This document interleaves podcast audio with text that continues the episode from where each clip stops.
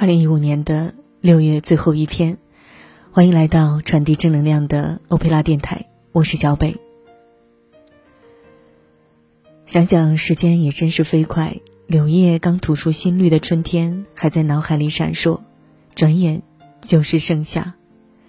还有什么比好好珍惜所拥有的当下更加值得的事情呢？我回到这里来了，让属于我们的岁月继续。感情有很多种，不累的感情也许是最好的。今天的内容就叫做“不要让感情充满负累”。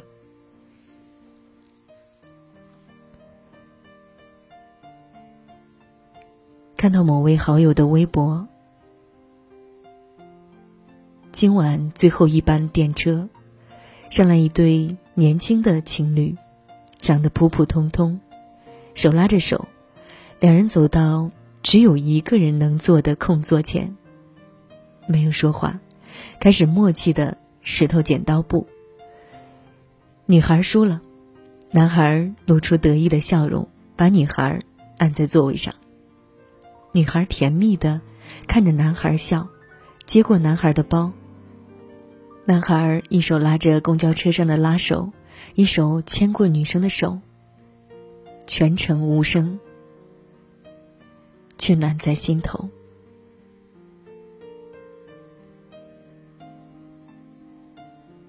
我反复看了朋友的微博好几遍，在脑海中产生电影镜头般的美好画面，满满的柔和与温暖。这世上有些人谈恋爱的方式，让人觉得恋爱真是治愈。我想到身边好多分分合合、爱的死去活来的痴男怨女们，总是把爱情放在嘴上，不管时间地点，总是腻得渗人。不但希望对方用语言、用行动、用礼物来证明，更是认为自己是如此的投入一份感情，如此深情，好像分分秒秒离不开爱。在一起的时候，你侬我侬，而分开后独处的那一刻，却又突然如释重负。世上太多的分离，不是因为不爱了，而是因为累了。有一次和一位学长一起回国，他的女朋友是个多愁善感的人。在机场，两人仿佛诀别一般，依依不舍，一步一个拥抱。我在旁边看着都腻乎，但也深深感到两人感情之浓烈。谁料坐到机舱，发完最后一条短信，飞机起飞的那一刻，学长长长的舒了一口气，叹道：“怎么感觉这么累？”我不知道他是真的累。还是感情中太过用力。凡事过则损，甜言蜜语也好，吵架斗嘴也罢，一旦显得刻意了，就会累。那些莫名的吃醋、嫉妒、惴惴不安，偶然的看不顺眼、心有不甘，都是损伤神经的，多了就会神经衰弱。我有时候觉得人活得累。不是身体上累，而是精神上累。我看着别人，同他们讲话，还和他们做着许多在别人看来很有趣的事情。可是不知怎么的，一切都是我觉得不对劲。就像一只蚊子在不动声色的吸取着你的元气。我最向往的一种相处模式，莫过。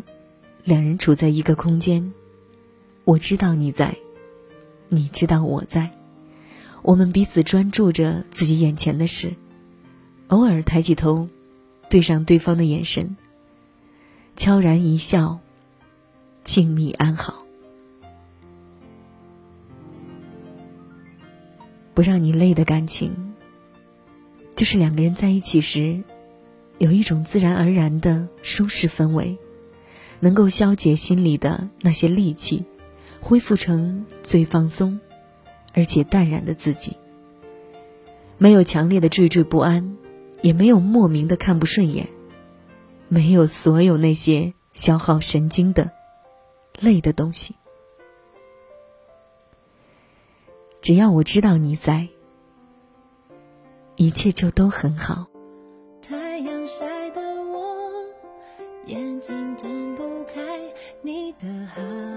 脾气让我心情坏不起来。下雨下的我眼神发呆，你的道歉听着听着我都快要笑出来。谁说